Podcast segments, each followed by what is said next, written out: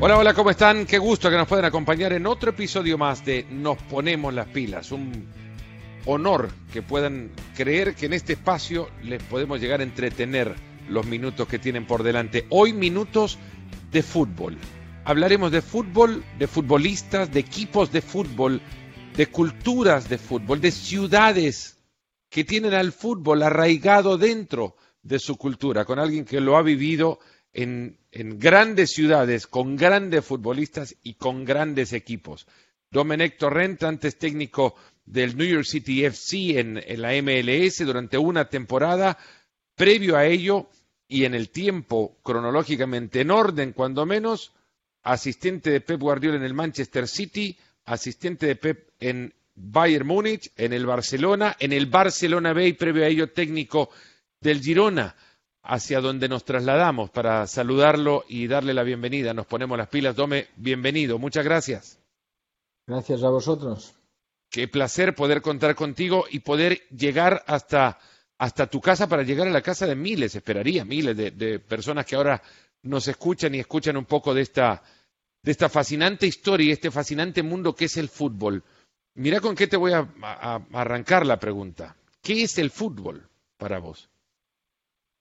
El fútbol para, para mí es pasión, es, eh, eh, dentro de la pasión son estados de ánimos de los jugadores, de, de, los fanáticos, y es una manera de, de, vivir, de vivir. Sobre todo el fútbol está, tú sabes, muy arraigado. Todo lo que es en Europa, Centroamérica, Sudamérica se vive de manera muy distinta. Y para mí, eh, una cosa que no sabría, por ejemplo, yo vivir sin él, ¿no? Yo siempre eh, he comentado a mis amigos o con Pep cuando comentamos, eh, digo, me voy a morir en una cancha de fútbol. Y cuando digo esto, quiero decir que me gusta tanto el fútbol que, siempre estaré conectado a él. Eh, me encanta, de pequeño lo vivía apasionadamente y ahora que ya tengo unos añitos más, bastantes más, me encanta incluso más, ¿no? Porque lo miro de forma distinta. O sea que creo que va a formar siempre parte de mi vida.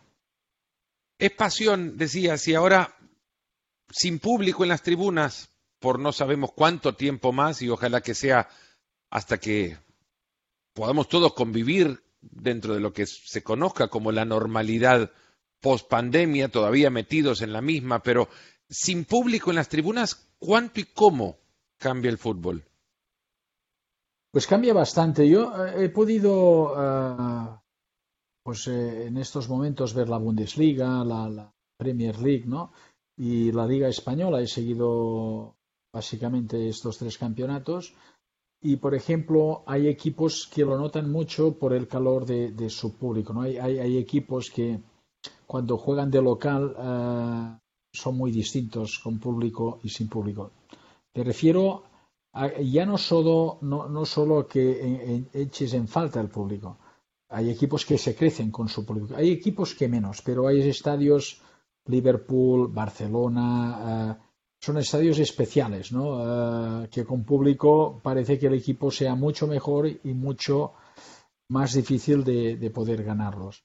Pero yo como entrenador te diré que lo, lo he disfrutado. Lo he disfrutado porque es lo que te decía. Yo de joven o de como fan, pues echo en falta básicamente el público, el ambiente, todo, todos lo, lo echamos en falta.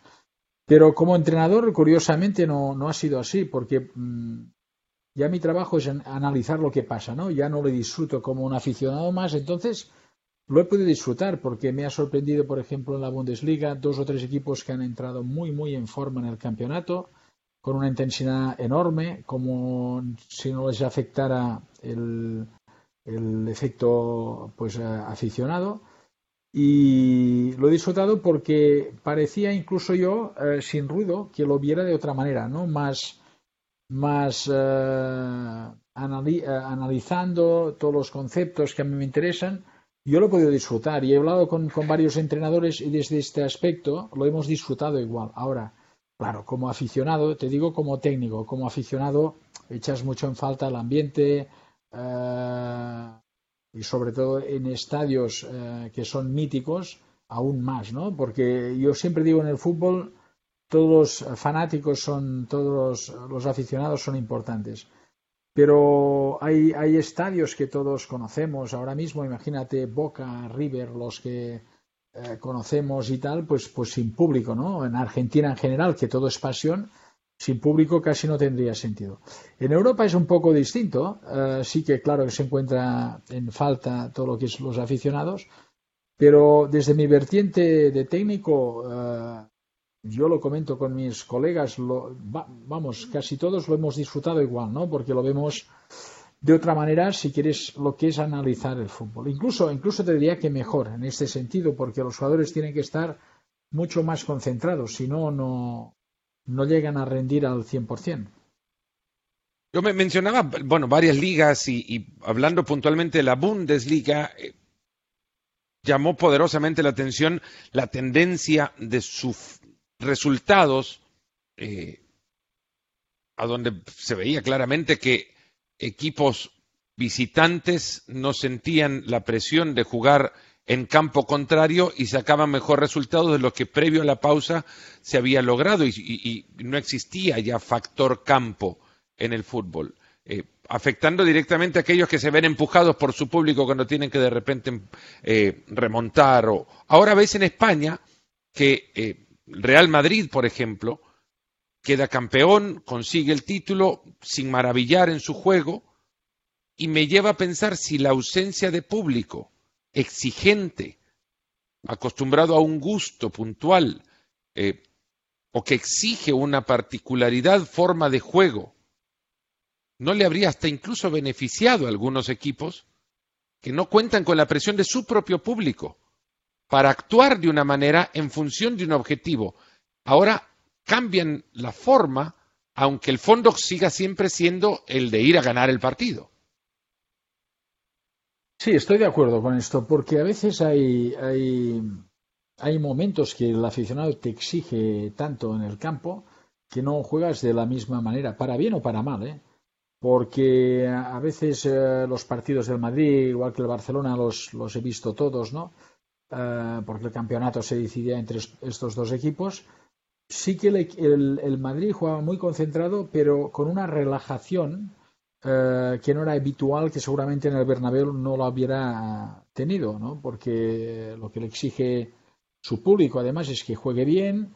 Había muchos momentos que el equipo era plano, pero eh, es normal porque eh, además se jugaba cada dos tres días para recuperarse no era fácil muchos factores no pero sí que, que tiene, lleva hasta la razón que por ejemplo el Real Madrid jugaba incluso más cómodo no en el campo sin, sin sabiendo que era superior seguramente a su rival, pero sin esta prisa inmediata en 15 minutos de, estar por delante en el marcador, ¿no?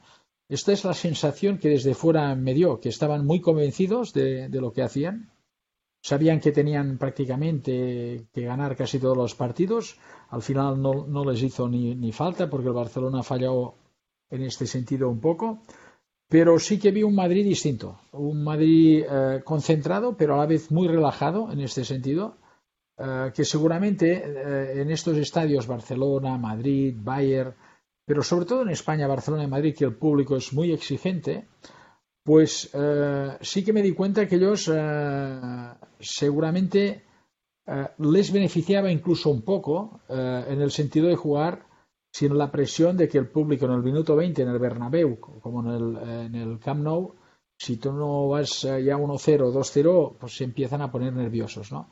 Y ellos, eh, bueno, iban haciendo, era poco a poco, una apaisonadora, 0-0, a veces minutos 70, minutos, pero al final acababan ganando. Es todo, es todo muy distinto. Hay, hay, hay aficiones, como en Inglaterra, el Liverpool, que siempre la afición solo te, te puede llevar a, a ganar 10 puntos más, porque, porque lo que aprieta, o, por ejemplo en la Bundesliga, Borussia Dortmund, es impresionante el público de Borussia Dortmund, ¿no?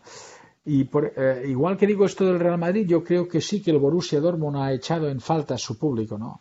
Porque jugar en el eh, de, de, rival en el campo del Borussia Dortmund, pues igual que el Liverpool, no es nada fácil.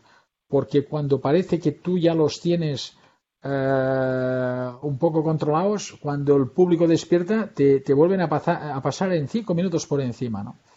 Pero en este caso, el Real Madrid yo creo que les, les, les ha podido incluso beneficiar pero ah, han ganado la liga porque el estado de concentración, lo que ha hecho, creo, Zidane con el equipo de mentalizarlos de que tenían que ganar y, que no podían ni empatarlos, lo tenían muy claro, les ha salido bien y creo que han, han sido justos ganadores de, esta liga.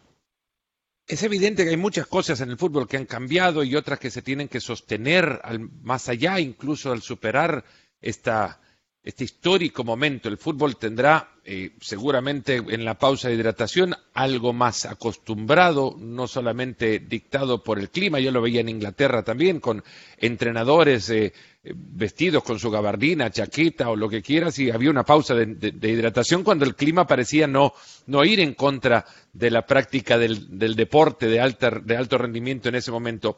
Y para ustedes parecía una medida eventual y de corto plazo, digo para ustedes los entrenadores, lo de los cinco cambios. Ahora el International Board aprueba que por toda la próxima temporada e incluso hasta los torneos de selección, Eurocopa, Copa América, también se sostengan los cinco cambios. Eso cambia el fútbol. ¿Cómo les cambia a ustedes como entrenadores? Evidentemente, yo era una de las cosas precisamente que demandaba porque creo que Más eh, puede enriquecer mm, estos cinco cambios, pero con tres, con tres eh, paradas, ¿no? O sea, tú no pierdes tiempo, ¿no? Tres ventanas, ¿no? Tres ventanas, eh, cambios. ¿Por qué te digo esto? Que puede ser muy interesante. Primero que el fútbol le, cuesta mucho de cambiar, no es como el básquetbol que, puedes cambiar las normas y cada vez lo hacen más atractivo. Pero te diré el por qué yo ya pensaba esto, ¿no? Ya hace tiempo que lo había hablado con, con colegas entrenadores. Mira, muchas veces tú en el minuto 70 estás perdiendo 2-0, ¿no? Y has hecho ya eh, dos cambios, o, todos los cambios, eh, o 2-1, te, te, han marcado. Entonces, si tienes delanteros, yo, hay dos cosas que, que, reclamaba. Primero, eh, en, en, el banco poder estar los 20 jugadores, 20 jugadores, porque a veces echas en falta de, he dejado, no he convocado a este tipo de jugador, y ahora, si lo tuviera, lo pondría en el campo porque a lo mejor no me trabaja tanto defensivamente, pero ofensivamente me puede aportar mucho. Entonces, no le he ni convocado, porque cuando convocas a 18 jugadores, tienes solamente que mirar a un par de jugadores polivalentes, un defensa como mínimo, un delantero o dos, depende si juegas en casa o fuera, lo que quieras hacer, ¿no? Yo creo que cinco cambios, ahora porque es una novedad. Pero imagínate que estás 1-1, te empatan el partido en el 70 y en el 75 te marcan el 2-1. Estás jugando en casa o fuera, te juegas el título o no, o quieres ir a ganar el partido. A mí me gusta, no me gustan los empates.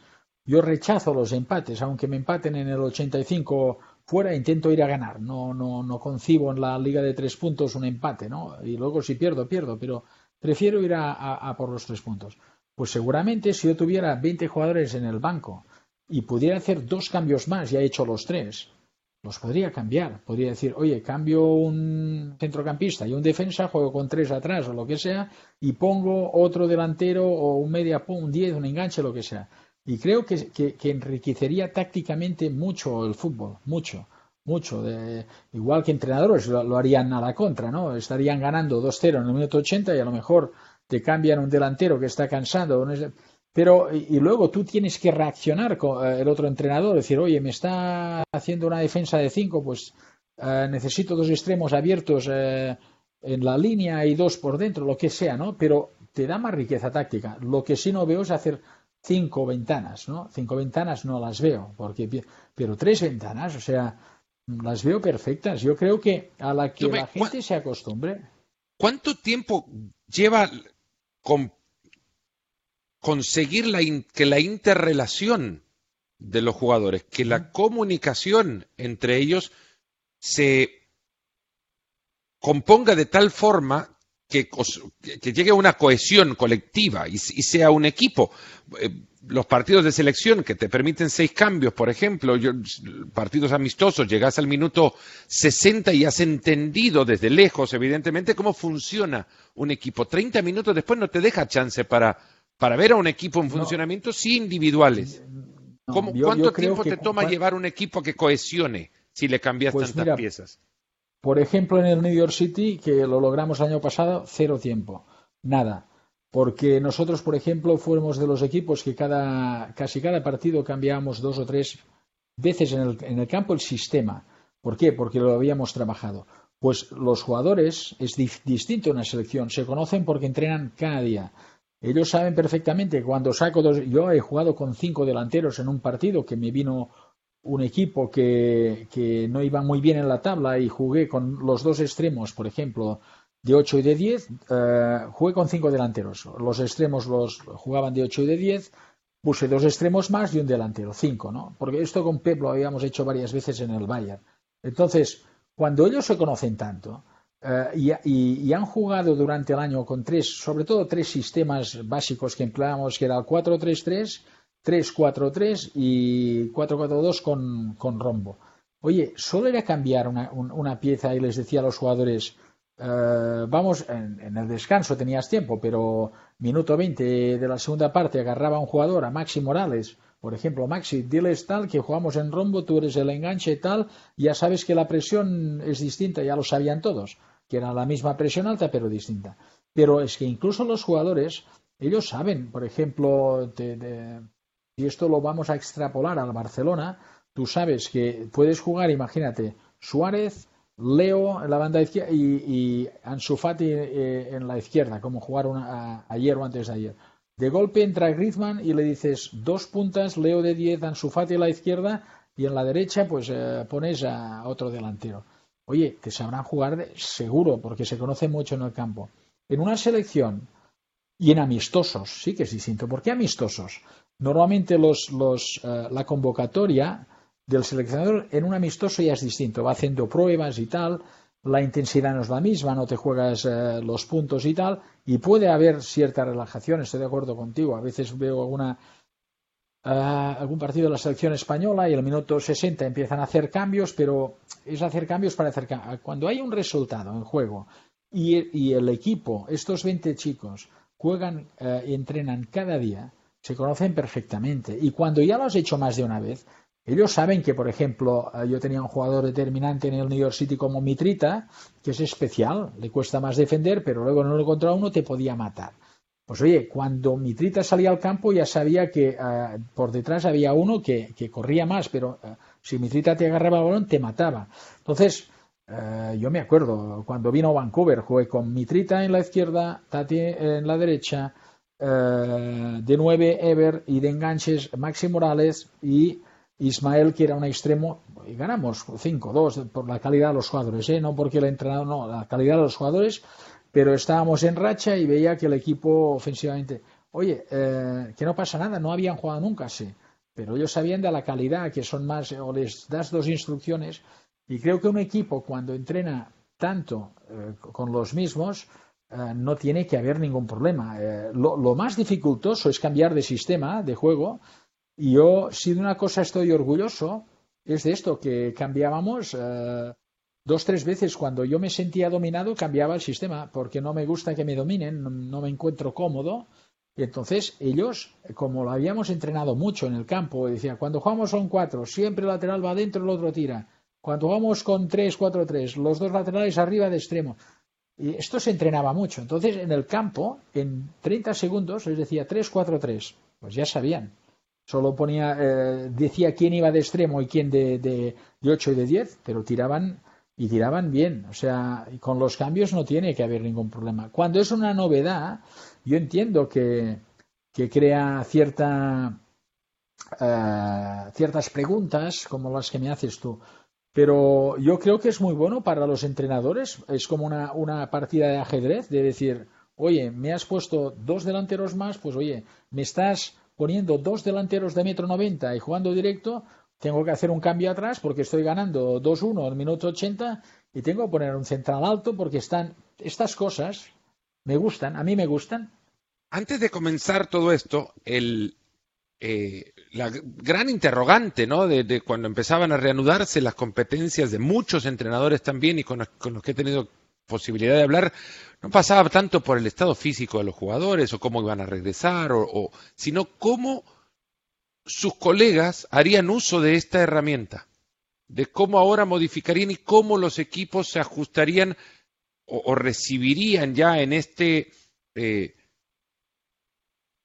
en, la idea de un colectivo, como un ser único, un ser vivo, cómo, cómo modifican tantas piezas y cómo pueden mantener a ese ser que es el equipo moviéndose hacia, hacia eh, el objetivo de ir a dominar un partido, ¿no? Y los técnicos escuchándote, me parece ya evidente que lo aceptan y lo quieren mantener. ¿Será esto entonces, eh, esta es una prueba, una prueba piloto con la excusa de, las piernas cansadas y el fútbol seguirá siendo esto? Seguramente ha sido una, por, necesidad, una prueba piloto, eh, más que nada porque en todas estas ligas que te comento jugaban cada dos tres días, entonces eh, sin descanso. Y se corría más. en la Bundesliga yo, lo seguí. las primeras, te digo? Las primeras dos o tres fechas me sorprendió, pero muchísimo. Equipos en el promedio de kilómetros recorridos previos a la pausa, el promedio, no un partido seleccionado, el promedio de 10 partidos, los kilómetros recorridos por equipo resultaron ser menores a los que en mayoría, no todos, pero en su mayoría, eh, recorrieron en promedio los equipos en los primeros tres, cuatro partidos después de la, de la pausa. Estoy de acuerdo, por eso. ¿Tendrá que ver que entren dos piernas o dos jugadores más a recorrer más? Porque tampoco todos hicieron los cinco cambios, ¿no? No, no, no, no. es que, es que muchos entrenadores no hicieron los cinco cambios. Muchos. Esto me, sorprendía a veces. Eh, pero si tú tienes amplitud de plantilla, y tienes realmente eh, una plantilla bastante equilibrada, pues lo puedes hacer. Claro, si tú de los 11 que juegan a los que están en el banco hay mucha diferencia, pues el entrenador le, va a costar más cambiar. Pero si tienes una plantilla equilibrada, eh, puedes hacer cambios perfectamente, puedes rotar perfectamente y yo creo que eh, físicamente el jugador aguantará más. Había entrenadores que estaban en la disyuntiva de decir, hombre, van a beneficiar más a los equipos pequeños, decían, porque si defienden más y luego pueden hacer cinco cambios estarán más frescos. Yo pensaba, bueno, tú también puedes hacer, es decir, puede cambiar cuando estos eh, equipos que defienden tanto y van tanto a la presión y, están muy encima, cuando estén cansados, ves, tienen... Eh, mm. yo pensaba, bueno, pues lo mismo. Aquel extremo que necesitas que esté fresco, de uno contra uno, que esté rápido, que el minuto 70 te se cae, ya no está tan rápido, no está tan hábil, pues oye, si tienes jugadores parecidos, tú también puedes hacer cambios. O sea, esto no me parece una realmente una cosa importante. Estoy, además estoy de acuerdo contigo, ya te he dicho que eh, yo disfruté la Bundesliga mucho y que muchos equipos llegaban a un nivel impresionante de, de, intensidad, de, que es lo que mm, no me has confirmado ahora a ti, eh, tú, no lo sabía estos datos, pero ya viéndolos por la televisión decía, hombre, Leverkusen, Bayern Múnich, Gladbach, este tipo de equipos iban con una intensidad en el campo que no era normal después de un parón de, de, de casi 40 días o más y tal y me sorprendió gratamente. Y luego sí que muchos entrenadores no eh, hacían los, los, cinco cambios, pero a lo mejor eh, porque no tenían o, no tenían la suficiente confianza en el que salía del banco, porque a lo mejor el, la, hay, hay, equipos que tiene, el Bayern, por ejemplo, tiene dos equipos. El Manchester City, que Pep eh, lo hace eh, casi cada dos días cambia seis jugadores. Otro día que nos llamamos me dijo, voy a cambiar el día de tal seis y cambió seis. Porque ahora le viene, mañana le viene la, semifinal con Mikel, ¿no? Con, el Arsenal. Entonces, Pep lo puede hacer. Yo no, no sé, cuando estaba con Pep no sabía si eran mejores los que jugaban o los que estaban en el banco a veces, ¿no? Pero esto también les ayuda a ustedes a mantener una plantilla en. Claro, claro, claro, es que es muy. Claro, pero ya no te digo solo en los equipos top. ¿eh? Te digo que en un equipo medio, si, si la plantilla está equilibrada, que de, de, los que juegan a los que tú aquel momento no has, escogido, no has escogido para jugar, hay poca diferencia. esto te da que todo el mundo esté vivo, que esté atento, que sabe que el próximo partido jugará otro, o que si estás mal, el minuto 20 te puede cambiar el entrenador, porque, porque tiene cuatro cambios más. Bielsa. Eh, no, es que. Bielsa lo hizo el otro día. Ah, eh, no, no lo sé, pero. Sí, el otro día metió a Pablo Hernández en el minuto 45 y lo terminó sacando cerca del final del partido. Bueno, esto lo he visto más de un entrenador y entiendo que los jugadores no lo entienden.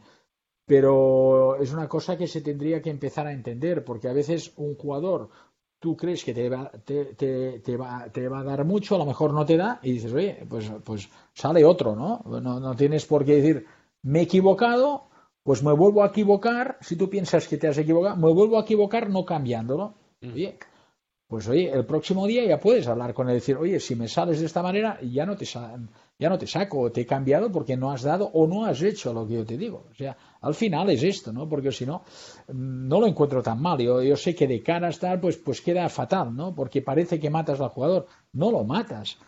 Es un toque de atención y tú puedes hablar con el jugador, o a lo mejor no es un toque de atención, es un tema táctico, que a lo mejor este jugador es muy habilidoso, pero no te corre en el campo. No te digo lo que pasó con Bielsa, ¿eh? te digo hipotéticamente. Yo saco un jugador técnicamente muy bueno, muy capacitado, porque estamos perdiendo 2-1, 2-2, 3-2 a favor nuestro, y luego no, eh, eh, el, rival le pasa por el lado, no corre y, estamos pasando dificultades. ¿Por qué no puedes cambiar? Es decir, lo que pues, sí les ha cambiado a ustedes es el, es el cambio para la grada, ¿no? El cambio para satisfacer a los que están en la grada, sin público. Ahora ya no sacas a, uno que tuvo un gran partido para que le aplaudan.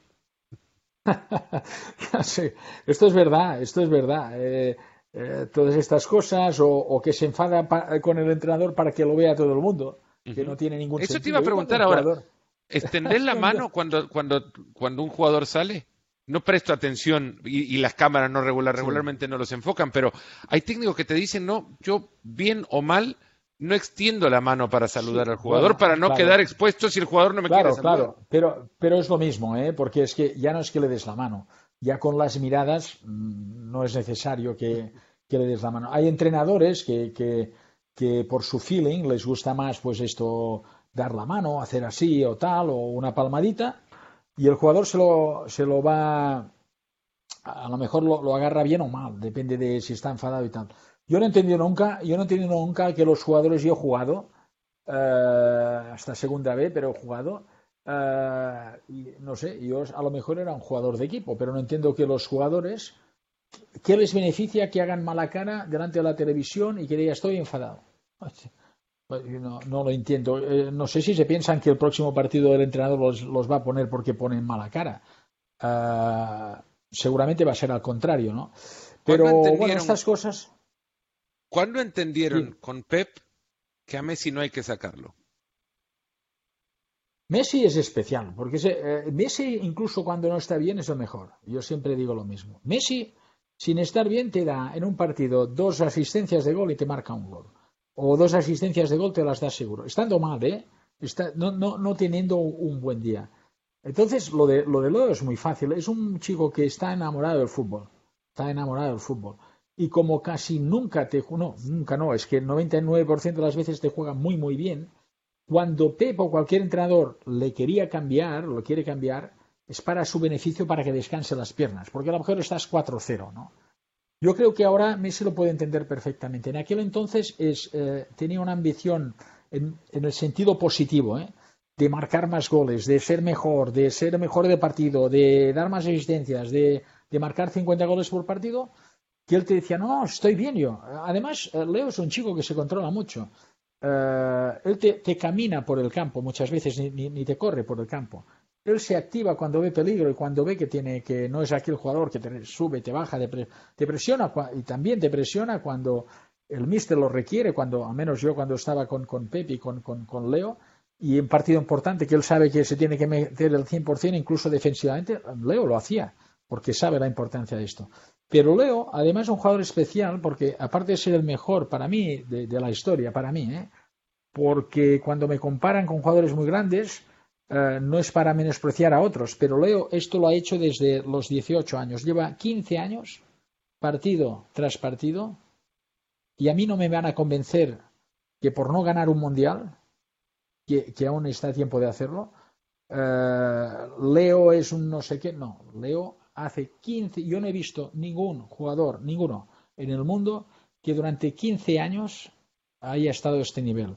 Haya ganado eh, Champions League, ligas, copas, tantos trofeos y tal, y que solo por no ganar, en una prórroga, ¿eh? en un partido que estaba muy equilibrado, que podía eh, caer al lado de Alemania en el último Mundial de Argentina o de Argentina, que él la tuvo, pues oye, se diga sí, pero, claro, sí, pero, eh, pero, ¿quién es capaz de encontrarme un jugador que durante 15 años te marque 40, 50 goles cada año, que lo haga tan bien en casa y en fuera que, sea partido tras partido, no es aquello que hago dos partidos espectaculares, tres, bueno, paso desapercibido, Leo no, es cada domingo cada domingo, miércoles, domingo. Eh, lo hemos disfrutado mucho en el fútbol español y en, y en, y en, y en el Barcelona. Lo hemos disfrutado uh, cada partido. Y luego uh, tú lo entiendes porque él amaba, ama tanto el fútbol que si no se encuentra cansado, él no lo entendía, ¿no? En aquel, entonces, entonces, estos jugadores especiales uh, los tienes que rodear de los mejores y que estén felices.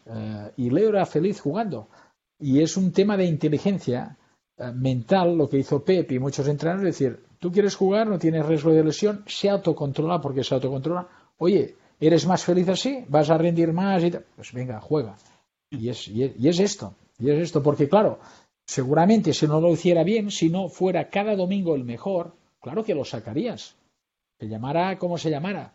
Pero es que es tan bueno y te ha demostrado cada partido que incluso el día que no está fino, fino, fino, incluso es sino el mejor del Barcelona, de los mejores, pues oye, ¿cómo lo vas a sacar? En 15 años queda en evidencia, pero ¿cuándo te llegó a vos la evidencia de que estabas ante la presencia de un jugador especial? Yo creo que el, ya el primer año, eh, bueno, ya cuando estaba... y a eso quiero ir, perdón, ahora nada más para una... antes de comenzar la entrevista, te mandé una fotografía del, plan, del cuerpo técnico del Fútbol Club Barcelona y yo te decía, este es el primer año y yo mido los años de Guardiola más en función del, poco pelo o las canas que la fotografía, el uniforme o lo que fuera. Y, me decís, no, el segundo año, porque el primer año para ustedes, para el mundo el primer año es 2008-2009, para ustedes el primer año fue 2007-2008 en, el, en la tercera categoría del fútbol español. A eso quiero ir un poco más adelante, pero, pero ya que lo traes, ¿cuándo viste a Messi ser el Messi del que hoy hablas. Sí, yo, yo diría que ya apuntó muchas cosas con Richard, pero uh, yo creo que uh, ya la primera vuelta del primer año de Pep ya era impresionante. Era un jugador ya. Uh, era imparable. O sea, no lo podías ni parar, ni, ni, ni, ni, que le hicieras faltas, ni que. Era una cosa estratosférica. ¿Te trae soluciones tácticas? Sí, sí, sí, sí, porque eh, Leo va cambiando eh, con la edad como todos, ¿no? Entonces, el primer Leo, eh, me acuerdo que era más, es normal, más de uno contra uno, más individualista. todo el mundo recuerda un gol contra el Getafe, igualito, igualito que el de Maradona en el Mundial de México, el famoso gol de, Diego contra Inglaterra, ¿no? Aquel que se va de siete jugadores, pero es que es, prácticamente igual. Y no estábamos nosotros, ¿eh? estaba Rijkaard de entrenador, pero Leo era esto, agarrar el balón y diplar a ocho jugadores, a cuatro, a cinco y tal, ¿no? Yo creo que con Pep también por el talante del entrenador se fue eh, realmente eh, haciendo más táctico en el campo, entendiendo más las cosas, cuando se tenía que mover o esperarse, Además, él, es un, él, ya es un jugador de por sí muy, muy inteligente, entiende las cosas a la primera. Pero creo que, en ese sentido, eh, Pep se encontró, desde el principio ya vio que se encontraba con el mejor jugador del mundo. Eh, Pep lo vio rápido. Creo que Leo eh, entendió que también estaba seguramente en el primer año ya con, un entrenador especial como Pep y la conexión fue bestial. Yo creo que el a partir de la todos los partidos mm, él eh, te los rompía, eh, o sea, marcaba diferencias. Pero a partir, yo te, digo, la, la, segunda vuelta del primer año ya viste un Leo distinto y luego ya el segundo fue eh, espectacular porque es cuando empezó a jugar de falso 9 ¿no? en el Bernabéu. Entonces allí Leo ya no te arrancaba de la banda derecha, sino era de falso 9, se juntaba ¿Cómo surge esa, esa opción? Esto surge, eh, yo, eh, eh, mi trabajo en el Barcelona con Pep era de analista, ¿no? Yo analizaba todos los rivales y éramos dos en aquel entonces, Carlos Planchar, que aún está en el Manchester City, y normalmente nos partíamos los rivales. Y a mí siempre me tocaba el Real Madrid. Entonces era mucho más fácil si te partías los rivales, porque ya, ya lo tenías muy estudiado y tal. Y me acuerdo que Pep durante la semana me dijo, siempre era igual, ¿no? Yo ya veía cinco o seis partidos del rival y a partir del martes empezaba a ver ya partidos también del rival. Y me dijo, ¿cómo ves al Madrid? Bueno, pues esto de esta manera y tal. Y me dijo, fíjate mucho, me interesa mucho esta vez que te fijes el comportamiento de los centrales. Si siguen al 9, si no lo siguen, eh, bueno, vimos que no, que no, que no seguía y tal, y Pep ya eh, pues empezó a pensar esta idea. Nos jugamos a la liga porque eh, nosotros llevábamos cuatro puntos, íbamos al Bernabéu, faltaban dos, tres partidos, no me acuerdo, pero todo el mundo sabe que si el Madrid te gana y te se pone a uno, por la idiosincrasia de los clubes, los culés, los barcelonistas empezamos a temblar y los, los madridistas se piensan ya que, que van a ganar van a escalar el Everest. nada. Eh, esto es, esto es la diferencia de la idiosincrasia de Madrid-Barcelona. Ahora ha cambiado un poco porque el Barcelona ya ha ganado mucho y, se ha equilibrado, pero aquel entonces era así. Entonces, Pep, el día antes de marchar, yo estaba en la ciudad deportiva. Fíjate que con Pep entrabas a las nueve a trabajar y salías a las nueve de la noche. ¿eh? Son doce horas mínimo. Me acuerdo perfectamente porque sí, sí, porque yo tenía todavía en Manchester todavía era así. Por eso también no se gana tan bien de casualidad. Tienes que tener, primero, una cosa, buenos futbolistas. Esto lo sabe Pep y lo sabe todo el mundo. Pero luego, si tienes un talento especial como tiene Pep y eres un trabajador nato e intentas minimizar la suerte, o sea, Pep hace esto para minimizar la suerte, para que poder tener casi todo controlado. Minimizar la suerte se puede hacer pues si tienes todo controlado, cuando hagan esto, haremos esto, pasará esto, porque hemos visto entre todos muchos partidos. Entonces me acuerdo que el, antes de marcharnos, el día siguiente, el sábado, nos marchamos y me acuerdo perfectamente porque tenía una cena de, de 20 eh, compañeros. Y les llamé y digo, oye, olvidaros de mí porque Pep me ha entrado allí y digo tal. Y Pep me dice, ¿has sacado? Me dijo, saca imágenes de estas y me dice, ¿tienes todo preparado? Sí. Dice, pues eh, déjame el ordenador porque ahora he llamado a Leo. Leo vino solo a la ciudad deportiva.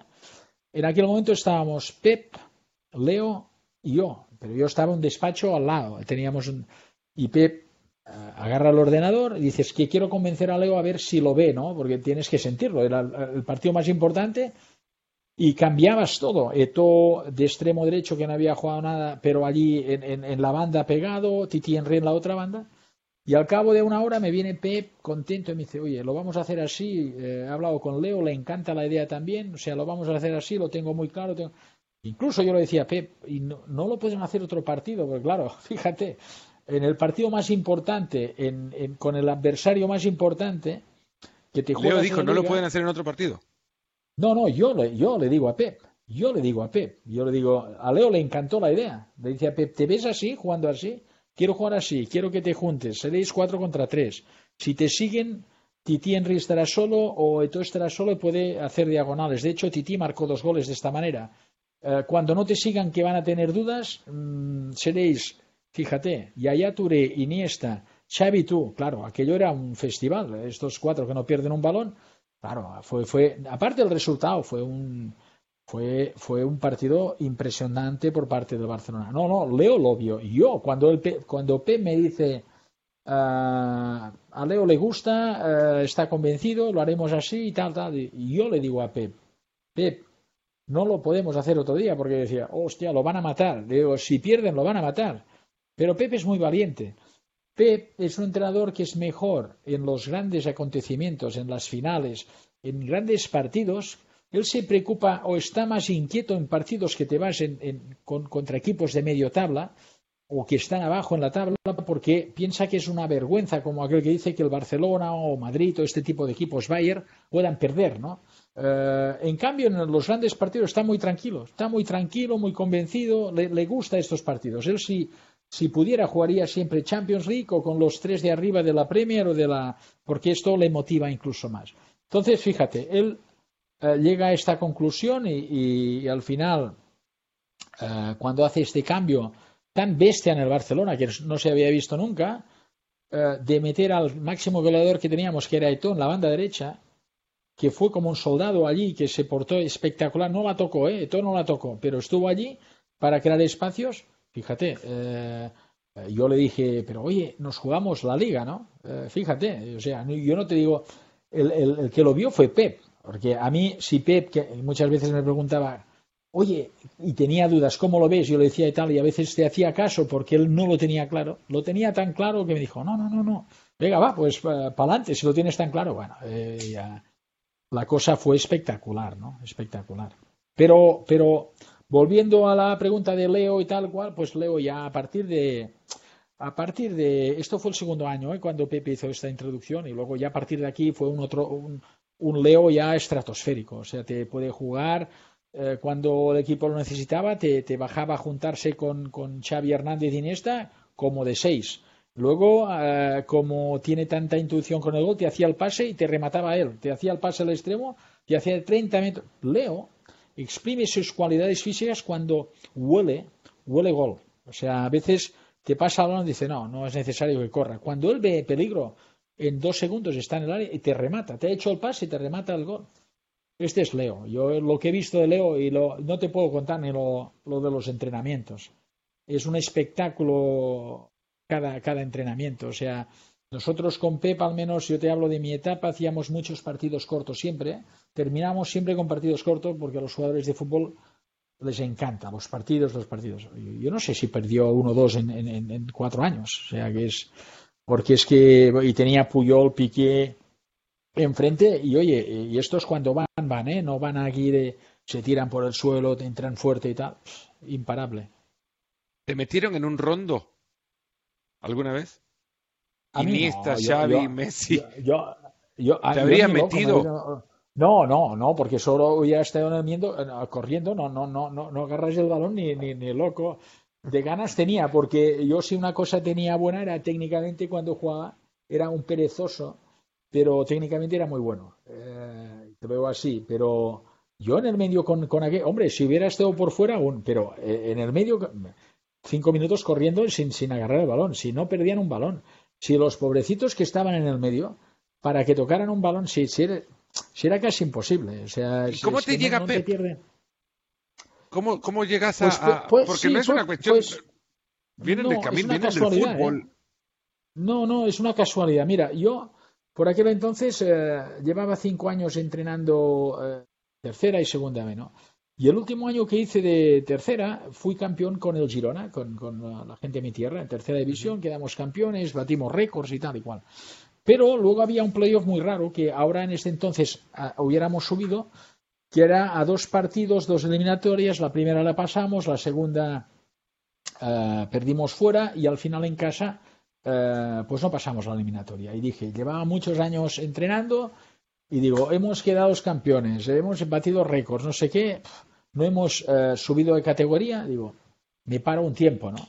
Y entonces me llama al Barcelona, porque yo tenía una agenda muy, muy grande, porque yo era un loco de estos que recorría todos los campos mirando jugadores eh, de estos equipos, de juveniles incluso, hostia, este para mí me gustaría, el extremo este, el chiquitín, me lo apuntaba, tal, rápido, no sé qué, tal, se llama tal, juega tal, bueno. Entonces el Barcelona me llama porque había una franja de edades entre 17 y 19 que se les escapaban jugadores. Y eh, me proponen, pues, eh, hacer como de, scouting, buscar jugadores para ellos, de estas edades. Bueno, en vez de estar parado, eh, Barcelona es el equipo de mi vida, soy socio, soy aficionado toda la vida, digo, hostia, el Barcelona te ha llamado por esto, en vez de estar parado un año, que quería estar parado un año, pues bueno, me voy al Barcelona y yo encantado de hacer este trabajo y si les puedo ayudar y tengo mucha información. Y al cabo de dos meses de estar allí, por la ciudad deportiva, encuentro a Pep. Eh, Pep era uno de mis ídolos jugando a fútbol, ¿no? Que recién había fichado por el Barcelona B como entrenador. Y me para eh, en los pasillos y me dice, hola, soy Pep Guardiola. Digo, coño, como si no... Eh, ya sé quién eres. Digo, no, yo me tengo que presentar. Oh, qué sorpresa, pues ¿no? Sí, no, que El que me presento soy yo. Pues mira, me, he hecho a reír digo, hombre, Pep, ya te conozco. Eh, pues eh, soy Domenech Torren, eh, tal. Dice, no, no, ya sé quién eres y tal. Pues, Tito me comentó que eres entrenador de Gerona y tal y cual. Empezamos así.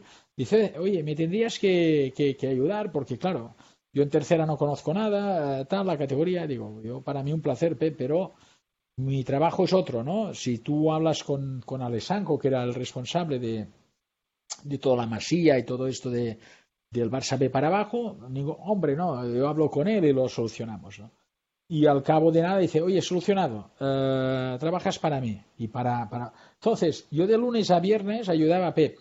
Le decía, ¿dónde vamos? Al campo del San Andrés. Oye, mira, tiene un delantero centro que tal, pam, el campo es más pequeño que tal, es de césped natural o es de artificial, ojo que juegan muy directo. yo los conocía de memoria, llevaba cinco años seguidos eh, y haciendo muy buenos años en tercera y tal.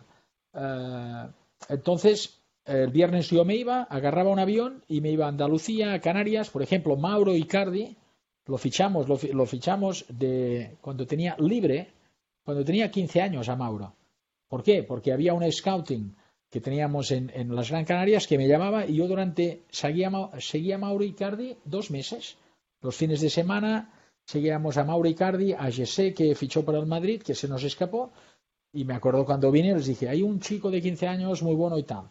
Y aparte, por ejemplo, Chico, un central que estaba en segunda B, o ahora Nolito que está jugando en primera, eh, con el Celta que juega con el Barcelona, pues también los, los vas viendo dices, allí hay un chico muy bueno. Entonces yo hacía de lunes a viernes estaba con Pep preparando el, el, partido del próximo rival eh, tal, y luego estaba por todo lo que él me, podía preguntar. Yo, por ejemplo, hacía siempre la presión alta arriba, muy arriba, esto era muy reconocido en, esta categoría por esto, mis equipos apretaban arriba y el Pep, ¿cómo, ¿cómo, lo hacías? ¿O cómo se hace? Digo, no, ¿cómo se hace? No, yo te digo cómo lo hacía se hace de mil maneras, ¿no? Y le explicaba y él, pues, o le gustaba, o no, o sí, hostia, sí, esto me gusta, mañana lo entreno.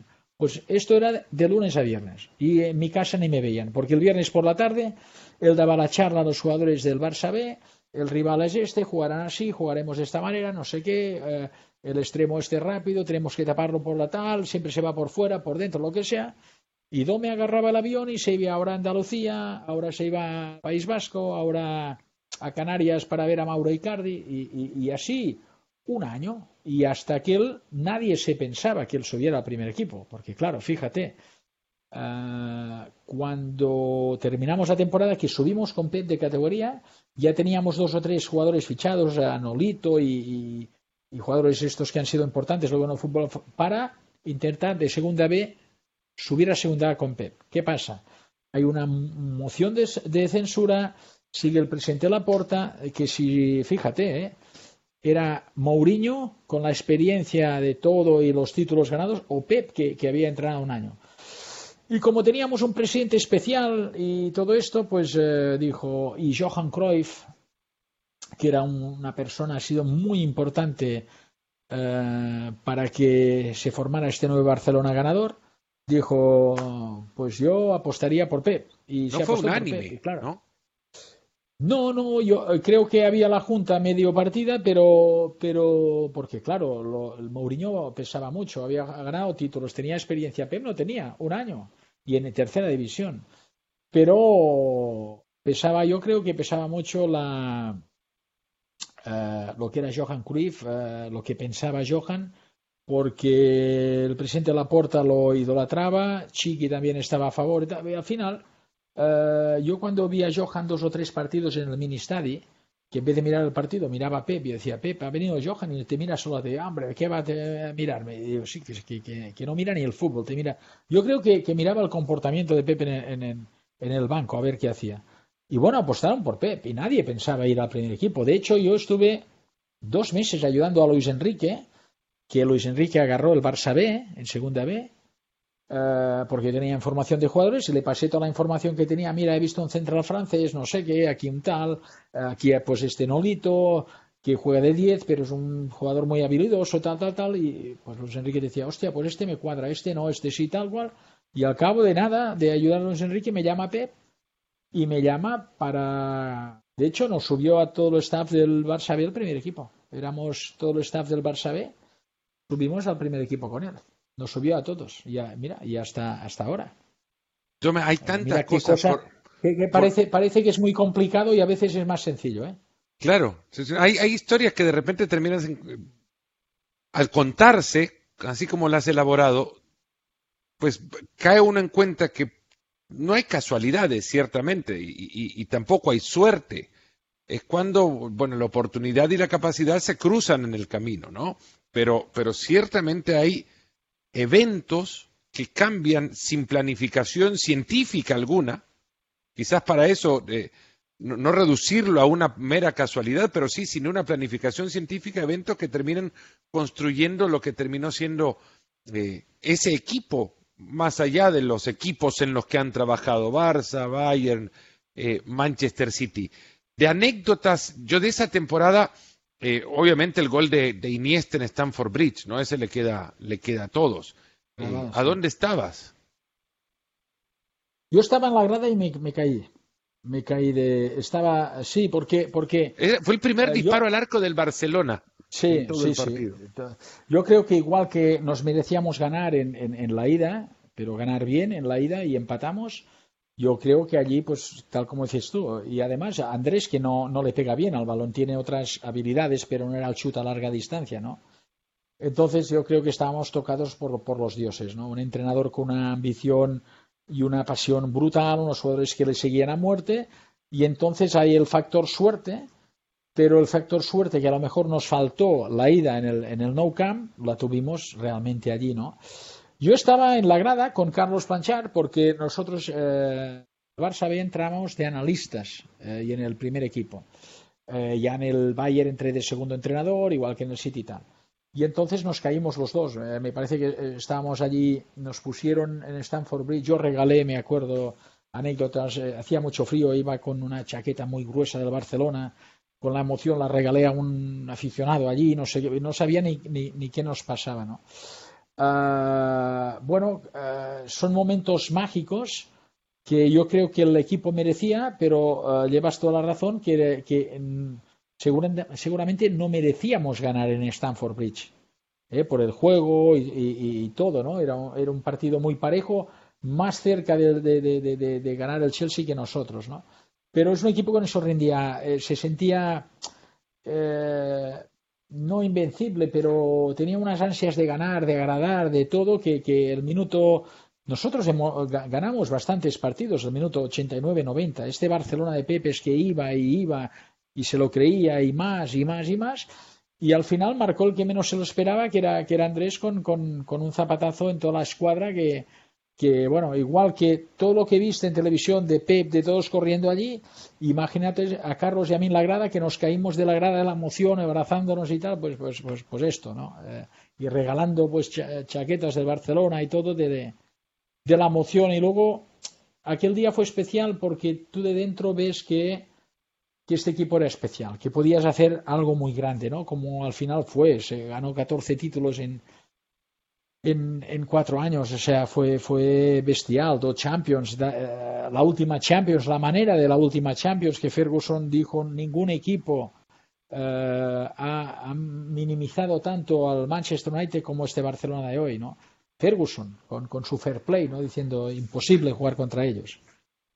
Cuando hablaba en el arranque del programa, la, hablar de fútbol y futbolistas y demás, podemos extendernos, pero horas, y, no quiero quitar mucho más de tu tiempo, pero sí quiero entrar en un punto en el que el fútbol, por ser una mínima parte de las culturas, es una parte igualmente muy importante. ¿Cuántos no se le ha eh, designado autoría de la frase de aquello del fútbol de lo importante es lo menos importante, ¿no? Pero hay ciudades que, que, tienen al fútbol como uno de sus pilares. Y, Múnich y el Bayern Múnich para esa ciudad es uno de sus pilares. Hagámoslo cuán grueso sea el fútbol en Alemania, pero tiene su idea el fútbol. Y hemos acuñado también tópicos sobre estos jugadores y sobre estos equipos, de cómo por su físico te arrollan y cómo es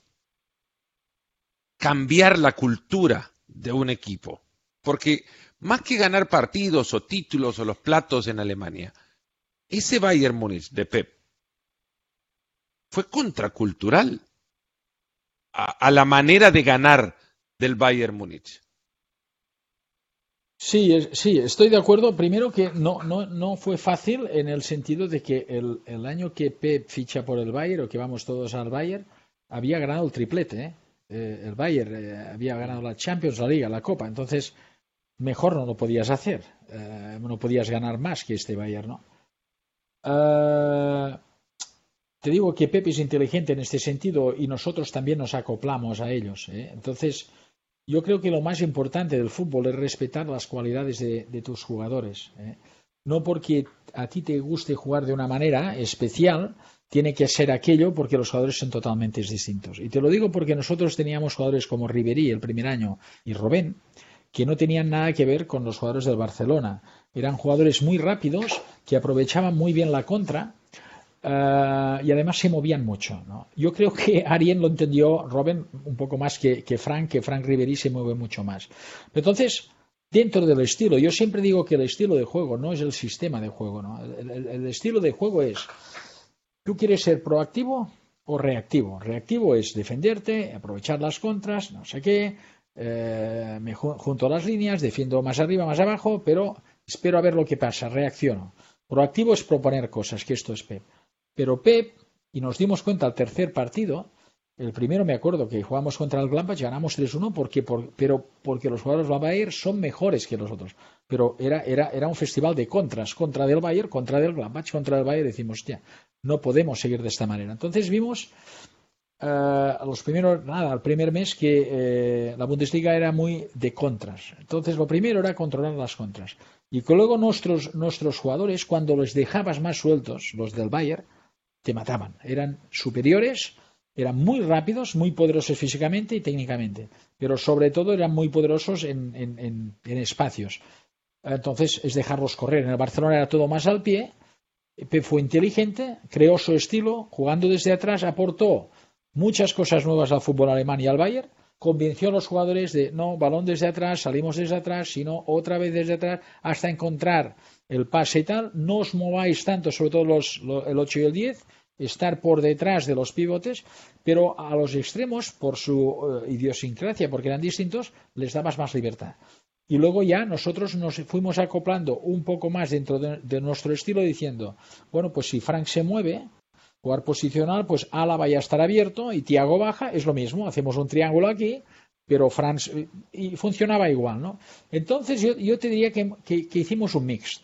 Fue inteligente Pep de crear su estilo, contracultural completamente, completamente.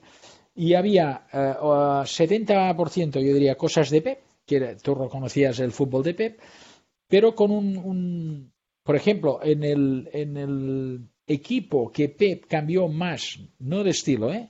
del sistema, fue en el Bayern. En el Bayern jugamos 4-4-2 con, con rombo.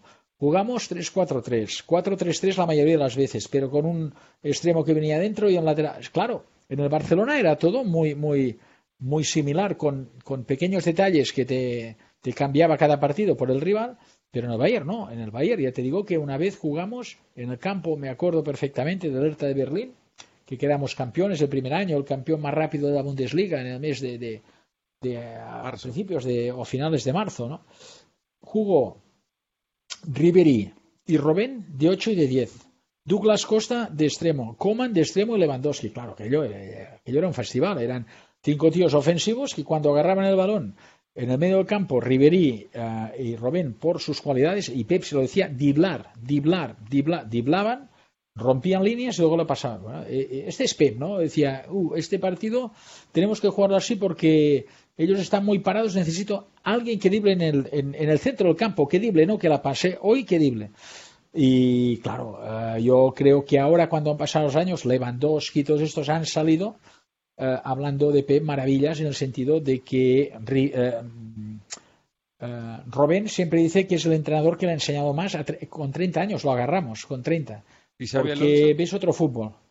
No, Xavi Alonso, Xavi Alonso yo creo que aparte de que se quería hacer entrenador, igual que yo me hice entrenador por Johan Cruyff, que siempre lo cuento, por eso quería ser entrenador. Yo creo que, aparte de que Xavi lo quería eh, ser, yo creo que de Pep ha aprendido un montón como entrenador y cosas que aplicará y cosas que me preguntaba incluso a mí. Ahora entiendo que con el Barcelona erais el equipo menos goleado, que esto la gente no lo sabe, siempre, y en el Bayern también, porque Pep, cuando tiene el balón, es un especialista controlando eh, lo que llamamos descolgados, los que se quedan arriba, las vigilancias. esto le da mucha importancia. Entonces, Xavi de esto aprendió mucho, le preguntaba mucho a él y a mí, a veces Pepe decía, pregúntale a Dome, que esto, el tema defensivo lo hace o lo que sea, ¿no? Y Xavi, vamos, Xavi le encantó, vamos, Xavi le ha explicado mil veces que vino a jugar al Bayern para poder trabajar con Pep y ver cómo trabajaba Pep, ¿no? Pero claro que era totalmente contracultural, pero nosotros también hicimos no un esfuerzo, eh, no es un esfuerzo. Tienes que ser inteligente, ver las cualidades de tus jugadores eh, para que realmente reluzcan en el campo. Entonces, dentro del estilo de Pep, de jugar a dos toques, de tener el balón, de ser posicional, de jugar siempre desde atrás con el portero, hostia, había, por ejemplo, eh, en el Barcelona, por los jugadores que teníamos, casi a la contra no podías jugar. ¿Eh? No eran jugadores de contra. En cambio, si, si tú, ellos te atacaban y agarraba el balón Riverí, Robén, Douglas Costa, uno de estos, chao, chao, se había terminado el partido. ¿no? O sea, también tenías que, ser lento. No, claro, entonces no podías decir, no, y os pasáis el balón, no, oye, tira, tira porque no te van a agarrar y tienes, esta es tu cualidad. ¿no? Entonces sí que fue contracultural, pero creo que él, bueno, a mí no me sorprende, porque Pep, si una cosa es, aparte de muy trabajador, pasional y tal, es un tío muy inteligente. Tome, ¿a dónde se te puede ver o a dónde te imaginas llevando adelante tu trabajo? ¿Pasaste ya por, por la MLS? ¿La, tenés todavía en el, en el retrovisor? la, MLS me, me, llamaron tres equipos, pero yo creo que no era el momento. ¿no? Yo siempre he dicho que en New York me hubiera quedado cinco años más, con el equipo y los trabajadores del club y tal. Pero había cosas que no me cuadraban, sencillamente, y no voy a decir cuáles porque los que lo tienen que saber ya lo saben. Y cuando tú sabes que estas cosas que no te cuadran, habiendo sido campeón de conferencia la primera vez en la historia, no sé qué, eh, yo creo que hicimos un fútbol bastante bueno, eh, que la gente le gustaba, los aficionados, incluso el equipo disfrutaba, yo mismo disfrutaba. Pero tú sabes que hay cosas que no te cuadran y no las vas a poder cambiar. Oye, yo soy de 6.000 kilómetros de aquí. Entonces, lo, lo, que tienes que hacer es marcharte tú. Eh, no, no, no, puedes luchar con ruedas de molino. Entonces, eh, por eso me marché. Yo estaba encantado de, vivir en una ciudad como New York. Vivía muy bien, muy cómodo con mi mujer, muy bien. Me encantó la experiencia. Eh, me hubiera, repito, me hubiera quedado, hubiera renovado tres, cuatro años más. Pero luego, cuando me llaman los equipos de la MLS, enseguida no me apetecía aquel momento. Había dejado New York siendo campeón de la conferencia, con unos jugadores que te seguían, que yo los amaba, de verdad. Eh, había una conexión muy fuerte con los jugadores. Eh, me tuve que marchar eh, porque yo quise, mm, porque es mejor marcharte mm, antes de que pasen cosas, porque veías que esto no, no, funcionaría de esta manera. pues dije en la MLS, en primer momento, pues a tres equipos que no, porque no me apetecía en aquel momento, al cabo de un mes, pues ya comprometerme con otro equipo, ¿no? Porque fue, fue una experiencia muy linda y que quería eh, meditar el próximo paso. La MLS la, estoy siguiendo, estoy al día, la estoy siguiendo. Eh, no la descarto nunca porque me gustó la liga. En principio no la entendía, también te lo digo, de nada, no entendía los horarios, no entendía los viajes y luego al cabo de los días, no entendía que descansáramos 15 días y luego 15 días sin jugar y luego en, en, 7 días jugáramos tres partidos y bueno. Pero una vez ya tú ya agarras todo esto y eres consciente de que América es América, los viajes son larguísimos y que está la cosa como está y que se pueden mejorar cosas, pero es lo que hay, ah, que va creciendo, los campos son cada día mejores, ah, fichan ya no jugadores semi retirados como antes, eh, yo siempre digo a los jugadores europeos, si tú te piensas retirar en la MLS, te estás equivocando. Sí, ahí tienes que correr. sí, sí, digo, es una, liga muy física. Si vas parado, no vas a agarrar ningún balón. Y están fichando, eh, por suerte, creo, acertadamente, jugadores ya de 23, 24 años, mexicanos, argentinos, españoles y tal, con, con calidad. Y creo que la liga va, a crecer, estoy seguro, estoy convencido, va a crecer mucho. Entonces no la descarto. Pero ¿dónde, dónde me veo? Mira, me han llamado el que me tengo que centrar realmente soy yo, ¿no? Porque me han llamado eh, eh, equipos españoles, que en principio dije que no, eh, porque quería descansar este año, pero ahora con todo esto del COVID, fíjate, ahora a lo mejor tendré, que descansar un poco más de lo que pensaba, ¿no? Pensaba poder empezar ahora en julio y tal, pues agarrando un proyecto. Me han llamado de, de Emiratos, claro, no es lo mismo si tú piensas ir a Emiratos, que sabes que es básicamente el tema económico, que el tema que es Centroamérica, Sudamérica, que también ha habido contactos, que sabes que ir a, ir a competir con otro estilo, porque tú sabes la pasión de los aficionados, o ir a Europa. Entonces, eh, estoy abierto a cosas, pero siempre que sean interesantes, pero el primero que me tengo que centrar en este sentido soy yo de dónde quiero trabajar y, enfocarme allí, porque no puedes hacer, oye, me, ahora me llaman de Dubái, oh, hola Dubái, sí, pues está bien, ahora de México, hombre, México está muy bien y compiten ahora de Brasil, claro, eh, y la MLS no la descarto porque eh, te digo que me gustó, Ahora la, entendí perfectamente, eh, acepté porque es lo que tienes que hacer, solo faltaría que son viajes largos, que todo, todas las contras que tiene también la MLS. Jugar en un estadio de béisbol. No, no, es que jugamos, jugamos en tres nosotros. ¿eh? Jugamos en el Yankee, tú sabes, jugamos la Copa en una universidad, no sé cómo se llamaba en Queens, no me acuerdo ahora el nombre de la universidad, y el partido más importante del campeonato jugamos en otro campo de béisbol, pero lo que no sabe la gente es que no pudimos entrenar. ¿eh? Entrenamos un día, como si fuera Champions League. O sea, fuimos un día a tocar el campo. O sea, no es aquello de decir, bueno, tengo que ir a jugar el partido más importante, me he ganado el derecho a jugar en casa y no juego en casa. Juego en New York, pero no en casa. Entonces, campo distinto, no sé qué y tal. El césped no sé ni cómo está. Mm, al menos déjame ir a entrenar cuatro o cinco días para acostumbrarme. Pues ni eso, ¿no? Entonces, todo esto me hizo pensar también que digo, yo otro año así no lo voy a aguantar en New York, ¿no? No por los campos, ¿eh? Por más cosas, ¿eh? No por los campos. Los campos es lo de menos. Pero había cosas, te digo, que no... Yo soy un poco, en este sentido, un poco loco como Bielsa, ¿no? Cuando hay una cosa que no me gusta, otro entrenador no hubiera renunciado a un año de contrato que tenía, y muy bueno, eh, pero yo soy así, me agarró en una edad, eh, yo soy de, sentimientos y cuando siento una cosa y la medito y veo que no la podré cambiar, que no puedo hacer nada, digo, lo mejor es marcharme y entonces eh, cualquier entrenador querrá ir a New York porque tienen un gran equipo y una afición espectacular y la ciudad te atrae mucho y así fue, ¿no? Pero bueno, estoy esperando, he tenido cosas, tengo cosas, de hecho, ayer aún tuve una llamada pero con mi representante, que no tenía representante, también te lo digo, lo, hace un año que lo tengo, no tenía representante, pero me llamaban muchos equipos, pues le dije, oye, necesito a alguien que, que me controle todo esto. Ah, le dije, oye, me tengo que centrar yo donde me apetecería también, ¿eh? a ver si apuntamos allí. Es que ahora que no puedo ir allí, bueno, pues luego vienen otras cosas. Pero la MLS no la descarto y según qué equipos aún menos. Tome, la verdad que no descarto la posibilidad de tenerte una vez más en el, en el espacio. Ha sido maravillosa la charla.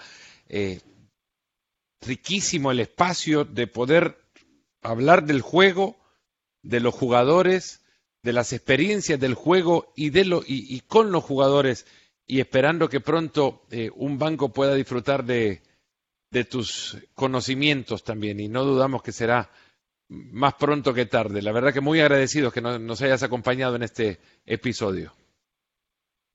Pues nada, ha sido un placer porque yo eh, al revés me tienes que cortar porque hablando de fútbol podría estar. Es que te digo, podríamos, podríamos pasar. Ha sido un placer. Podríamos pasar tiempo y tiempo charlando de. Y mira que no hemos tocado un tema que quería tratar y quizás puedo dejar la puerta abierta para un segundo, una segunda ocasión. La puedes eh, mira no no eh, con esto del, del, virus nos ha metido todos en casa y no eh, pues en otra nos metemos en casa de, hacer cosas. para hablar del juego de posición. Perfecto. Eso que es importantísimo para nosotros de eso nos hemos quedado todavía. pendientes de, pendientes en la charla. Dome Torrent muchísimas gracias. Un gran placer que nos hayan acompañado ustedes también a este episodio de Nos ponemos las pilas. Se cuidan, será hasta el próximo.